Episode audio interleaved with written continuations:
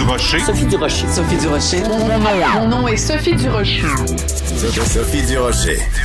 Des opinions éclairantes qui font la différence. Cube Radio. Bonjour tout le monde. Et oui, c'est vendredi. Écoutez, je veux commencer cette émission en prenant la défense euh, du jeune auteur, compositeur, interprète euh, Émile Bilodeau. Vous vous souvenez, à la Saint-Jean l'année dernière, il avait euh, porté un macaron anti-loi 21. Il a bien le droit. On a bien le droit de de pas aimer ce macaron-là, mais euh, il reste qu'il a le droit à ses opinions. C'est pour ça que j'ai été très choquée hier d'entendre notre premier ministre François Legault qui s'en prenait, qui écorchait Émile Bilodeau. Euh, on lui demandait au premier ministre, est-ce que pour euh, convaincre euh, les jeunes d'adhérer à la nouvelle loi 101, vous allez faire appel à Émile Bilodeau comme on a fait appel à lui pour la vaccination?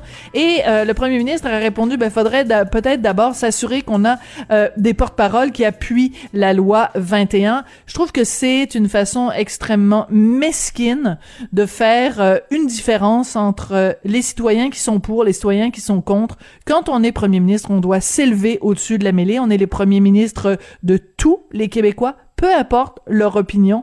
C'est comme ça que ça fonctionne en démocratie. Quand j'ai vu cette déclaration, quand j'ai entendu cette déclaration de François Legault, j'ai poussé un bien découragé. Ben voyons donc.